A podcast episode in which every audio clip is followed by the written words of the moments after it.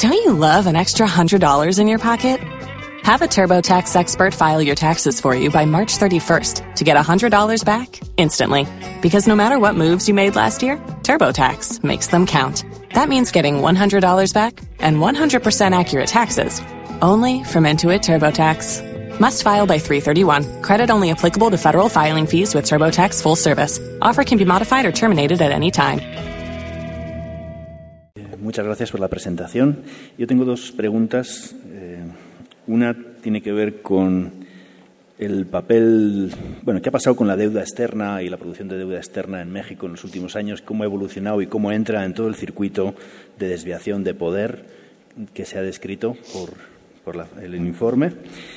Y una segunda de cuál es el papel de la economía criminal relacionada con el narcotráfico y sus redes en el contexto de la, del proceso que se ha descrito de la desviación de poder y del impacto económico.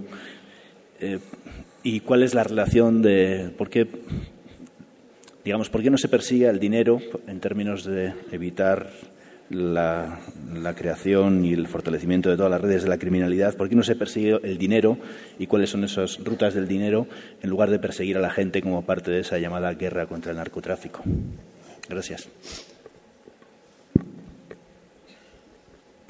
¿Contesto de una vez? Son suficientes, son amplias, digamos. Ah, perdón. Sí, yo una pregunta y quería hacerle un comentario.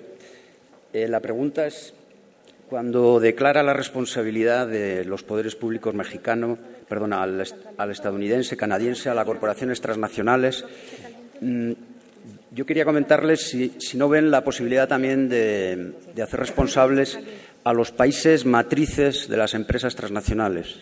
Lo digo porque el análisis que, que por lo menos en mi caso he hecho de las empresas españolas transnacionales en México son terriblemente violadoras de derechos humanos y el Gobierno español mm, desarrolla un trabajo de máxima protección político, económico, diplomático. Y bueno, era simplemente comentarle que no, lo he visto y quería conocer su opinión. La otra cuestión es, un comentario y decirle que yo comparto completamente, hace una petición al tribunal que yo comparto, ¿no? el cuestionamiento, creo que dice literal, universal de la legalidad neoliberal. A mí me parece que esa es una excelente propuesta que nos hace porque tendremos tiempo de comentarlo, pero lo comparto tanto por cuestiones formales de ese derecho neoliberal, ese derecho corporativo global, por cuestiones materiales, por eficacia, por asimetría y me parece que es eh, un gran aporte que hacen porque el carácter universal yo creo que le da muchísima importancia. Y en ese sentido también cuando habla del Tratado de Libre Comercio, eh, quizás un tema más jurídico, pero a mí me gusta mucho cómo lo ha ido desarrollando. hay un tema que son los principios que protegen a los tratados de libre comercio. Hay principios que son el de trato nacional, nación más favorecida, el concepto de igualdad, que son principios demoledores, que más o menos el mandato es hay que tratar igual a una empresa corporativa transnacional que a una pequeña empresa cooperativa, por ejemplo, como puede ser el caso mexicano. ¿no? Yo creo que eh, rompe completamente el principio de igualdad y, desde luego, nos lleva a una cosa que aquí se ha ido viendo a lo largo del día de ayer y es una cuestión muy clara, y es que el propio derecho, no ya la práctica, sino el propio derecho, trata mejor a las transnacionales que a las personas, ¿no? porque hemos visto que a los migrantes se les trata con una crueldad terrible y a la transnacional extranjera en el interior de México se le da todo el apoyo.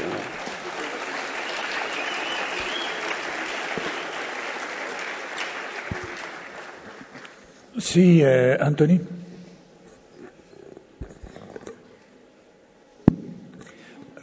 Buenos, días. gracias también por la presentación tan interesante. Ah, la primera pregunta eh, un poco reitera una de las que ha planteado Carlos y es, eh, la digo de otra manera, pero va al mismo lugar. el modelo neoliberal aspira a imponerse en todos los rincones del planeta y, por tanto, Ah, podríamos identificar fenómenos de desvío de poder en muchos países, probablemente, en muchos de los sentidos que se han dicho aquí.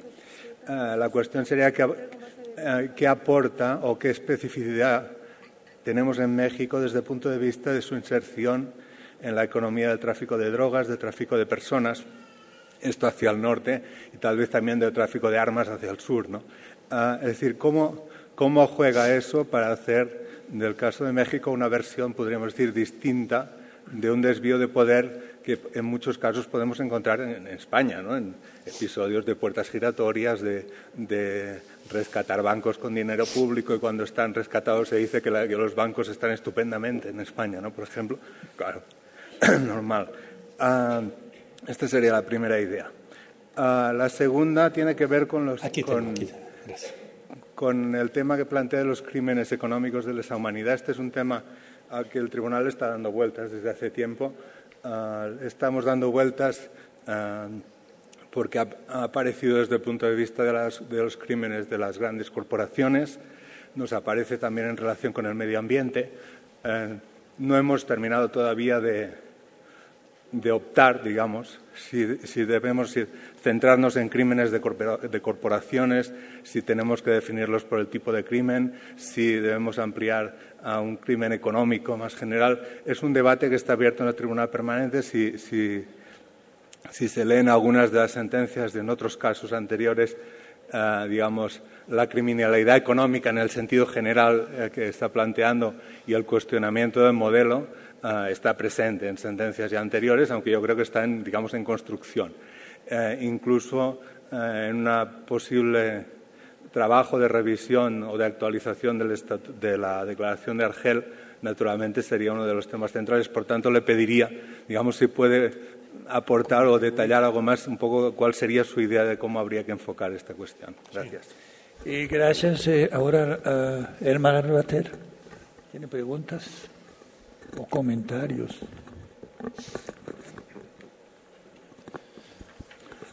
Piso disculpe de todos ustedes eh, que no hablo en español, en fraco demasiado, y por eso tengo eh, una traducción de alemán para eh, el español.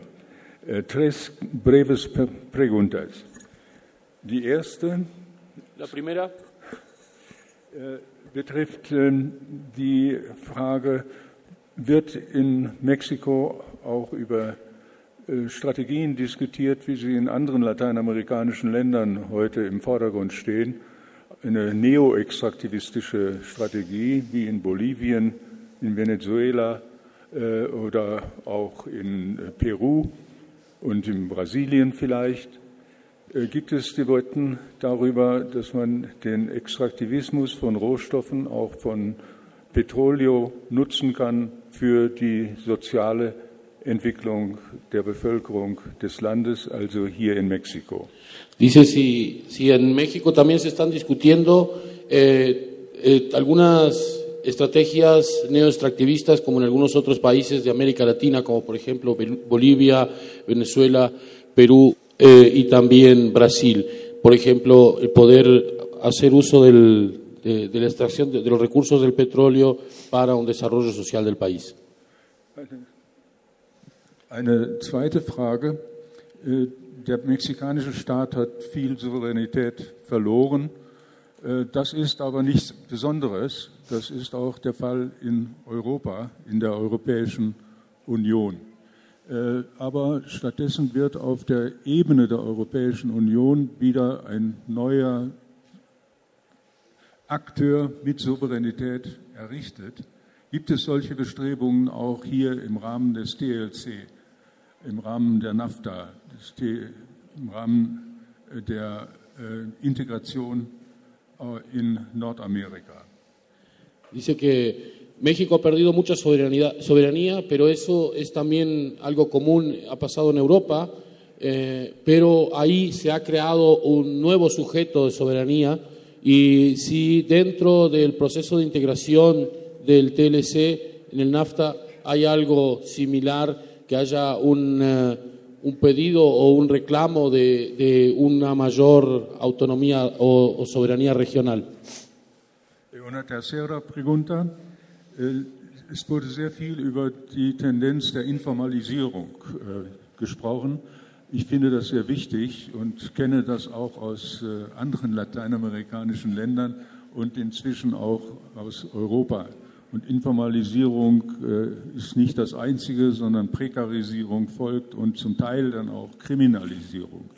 Das große Problem bei Informalisierung besteht darin, dass dies nicht nur eine Aufgabe der Regierungen ist, sondern auch der Gewerkschaften. Und welche Rolle spielen die Gewerkschaften in äh, Mexiko, um die Informalisierung äh, zu verhindern bzw. Lösungen dafür zu finden? Dice que, que han hablado, se ha hablado bastante del tema de la informalización de la economía y que él lo conoce de otros lados de América Latina y también de Europa y que pues lo que sigue a la informalización es la precarización eh, la que, y, y, la criminalización o la criminalidad. Eh, que, mm, y que eh, para evitar esto los sindicatos pueden jugar un papel importante. En ese sentido, ¿qué papel tienen los sindicatos mexicanos? Entonces le pediría a Raúl García Sí. Eh, contestar en dos minutos a esas preguntas Ese es el, ese es que, el que duraron eh, 20. Este, algunas de ellas creo que se tendrán que quedar para el final, digamos, esta discusión general que tengamos. Sí, eh, pero sí hay algunas cosas que me quisiera. La deuda externa mexicana en este momento, tanto la privada como la pública, es de las más bajas que existen en el mundo, sobre todo en medio de la crisis. Entonces, es, son, son este, están creciendo, han crecido de una manera muy importante en los últimos dos años, pero aún se mantienen por debajo del 50% del PIB. ¿ok? Ahora, esto es parte, esto es parte del proceso de austeridad. Eh, se hacía la pregunta hace, hace unos momentos, ¿cuándo comienza todo esto y por qué es distinto, digamos, a lo que México tenía? Claro que en México hay continuidades, lo planteé, digamos, pero en 1982 es un año de quiebre, septiembre de 1982, que es cuando estalla la crisis de la deuda que se, en México estalla y se, y se disemina, digamos, por todo el mundo. México queda absolutamente sujeto en ese momento a las eh, condicionantes, ¿sí? o sea, internacionales, o sea, se firman para poder comenzar, o sea, hacer los pagos, los diferimientos de los pagos, la renegociación de la deuda. México tiene que firmar los, los, las cartas de intención. Había firmado ya en 1976, pero hubo descubrimientos petroleros que permitieron un último esfuerzo por parte de este gobierno mexicano más o menos autónomo, este, eh, por mantener, digamos, cierto nivel de soberanía. Todo esto se derrumba en 1982 y comienzan 32 años de política de austeridad dramática en este país. En Europa actualmente llevan dos, tres años de austeridad y ya es inaguantable, digamos. México lleva 32 años, lo cual implica una serie de manejos del presupuesto. Un elemento fundamental es la disminución de la deuda y la renegociación y reducción de la deuda, pero sin que se haya levantado nunca la, las restricciones de austeridad. ¿Sí? Esto incluso ustedes lo pueden ver, esta es una cuestión dramática en términos de economía, que el presupuesto anual, ¿sí? muchas veces no se gasta. Es decir, hay mecanismos nacionales para evitar que parte del presupuesto asignado sea ejercido. Año tras año, incluso las reglas de ejercicio del presupuesto son cambiadas, generando tremenda confusión, por lo cual hay retorno ¿sí? del presupuesto federal hacia, digamos, la gran bolsa y el pago de la deuda. Es decir, este es parte, digamos, de los acuerdos, o sea, baja deuda y ajuste presupuestario continuo, digamos, a nivel nacional. ¿Sí? Este, eh, ¿Por qué no se persigue el dinero? Miren, esto es una, esto es, les platico solamente sentado con un general de división del ejército, sí, este, eh, y con un director de un hospital aquí de México, estábamos conversando y le hice exactamente esa pregunta al general de división. Y él me contestó antes incluso de que Eduardo Buscaglia sacara los datos, o sea, duros, de cuál es la participación de la economía criminal en la economía total, de 40%. Lo que la respuesta de este general de división fue, este, eh, es que si nosotros perseguimos al dinero, ¿sí? se derrumba la economía nacional, así de sencillo. O sea, No, no hay ninguna intención de perseguirla porque alimenta completamente. El, el, el 40% de encadenamientos es una bestialidad, me explico, o sea, que es, es algo bestial. Si se, si se reduce 40% la economía de México por, el, por, el, por la persecución, simplemente se muere de hambre la mitad de la población. ¿sí? O sea, tendríamos como esa que les, que les mostré, digamos. Entonces, es parte de estar manteniendo el sistema y alimentándolo. ¿sí? Eso es parte cosustancial del, del, neoliberalismo. Y ahí me muevo a la, a la otra pregunta. Esto del crimen de económico de lesa humanidad, ¿cómo aproximarse? El planteamiento de entrada, de entrada creo que nosotros debemos de tener es que el neoliberalismo Existen dos caras, dos, dos teorías, digamos, que alimentan al neoliberalismo. Una es de equilibrio, que es la que tomamos cursos y cursos y cursos en las maestrías y doctorados en México y en Estados Unidos, que nos dicen que al final de cuentas todo va a entrar en equilibrio, todos los, todos los, los, los este, las contribuciones van a ser pagadas justamente, etcétera. O sea, a eso se dedica todo el aparato, digamos, marginal de investigación, ¿no? Y la otra, que no nos la enseñan en ningún curso, pero luego la empezamos a leer y aprender, etcétera, es la teoría de Hayek, ¿sí? O sea, que es el verdadero neoliberalismo, reconocido, digamos, por, por este Thatcher y por Reagan y por todo el mundo, y es simple y sencillamente es necesaria la eliminación. Y la eliminación no solamente es eliminación de cosas, como decía Schumpeter, a través de la, de la, de la creatividad destructiva, etcétera, sino que es eliminación de personas, es eliminación de modos de vida, de sistemas institucionales, de derechos y del derecho. ¿Ok? O sea, el derecho neoliberal es, una, es un derecho eliminado o por lo menos castrado, o sea, es una transformación que es producto de esta misma, de esta misma lógica. ¿ok? Todo este juego de las flexibilizaciones, digamos, ¿no? Este, eh, es parte de esto. Por eso mismo hay que hacer un parangón directo con, la, este, con, con, eh, con el nazismo, digamos, y con este tipo de regímenes o este, estas formas de pensamiento, aunque en estos casos el planteamiento es, la cosa es automática, es la naturaleza, ¿sí? La que lo da.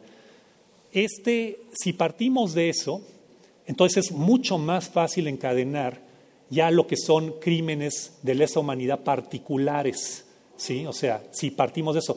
Evidentemente, en muchas, en muchas, este, no solamente eso es lo que está presente, los equilibrios o los procesos se dan en trayectorias que para ciertos pueblos, estoy pensando en Alemania, por ejemplo, ¿sí? o, en, o en Suecia, o etcétera, el neoliberalismo no va a tener expresiones por la misma forma de resistencia social y por las mismas instituciones, no va a tener expresiones como las que tienen en México.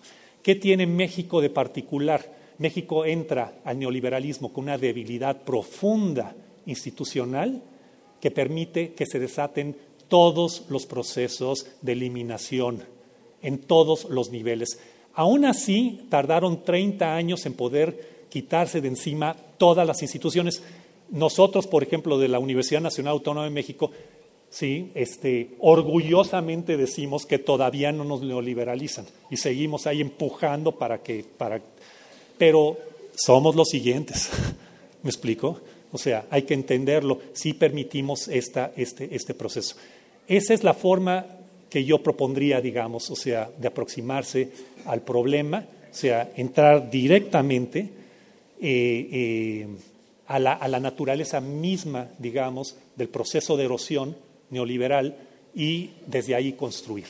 ¿sí? Este,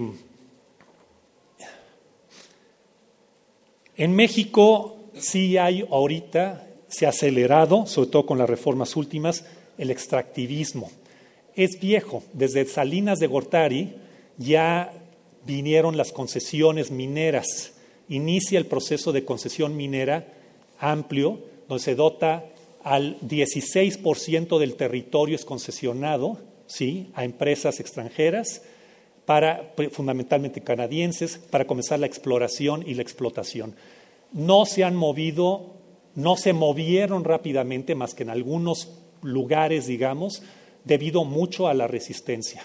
Y además de que México, por muchos motivos, no invita a la inversión extranjera, ¿sí? O sea, no invita, hay resistencia, se conoce que hay muchos problemas. Por lo tanto, este, se ha ido moviendo lentamente, aunque se ha acelerado de manera muy importante en, los últimos cinco años la inversión minera, o sea, dramáticamente. Con la promesa de las, de las reformas actuales, el territorio se va a abrir muchísimo más, pero a diferencia de lo que existe en, en Sudamérica, el extractivismo no tiene absolutamente ningún propósito social, más que claro que se presenta como siempre ¿sí? de que lo que necesitamos es inversión externa, lo que necesitamos es crecimiento y luego vendrá el proceso de trickle down, ¿no? o sea, el proceso de goteo para, ¿cómo se llama?, resolver el problema a todo mundo. Pero es radicalmente distinto, digamos, la, la forma en que está operando. ¿sí? México ha perdido soberanía. Claro que cuando algunos de las personas que, que, que promovían el Tratado de Libre Comercio, algunas personas eran suficientemente ingenuos como para pensar que lo que iba a pasar era algo así como Europa, que estábamos integrando, digamos, una región latino, una región norteamericana. No hay eh, nunca hubo ese propósito. y, la, cuestión más clara de eso fue justamente lo que mencioné sobre la fragmentación del mercado laboral. O sea, en México, la región, México sigue siendo eh, eh, generando reacciones xenofóbicas, me explico, en, los, países anglo este, eh, de los países anglos de, ¿cómo se llama?, de, Norteamérica. Y hay una reacción total de no, no integrar, digamos, esta sociedad. Ha habido protestas muy fuertes, incluso por intelectuales norteamericanos en contra de esto y canadienses, pero es algo que no está ocurriendo. Este, no hay, por lo tanto, la, destrucción de soberanía, ¿sí? No está siendo sustituida en México por ningún elemento soberano, ¿sí? Ya se decía, este, esto justamente se lo, se lo debemos a Carlos Facio de su intervención, es una política, sí, completa de, de dominación integral, digamos, o sea, regional, integración regional, pero bajo patrones muy claros de dominio lo que está habiendo, una especie de neo, neo este, imperialismo, neocolonialismo hacia México. Eso es lo que tenemos nosotros. Este, lo voy a dejar ahí y seguimos más adelante la conversación. Muchas gracias.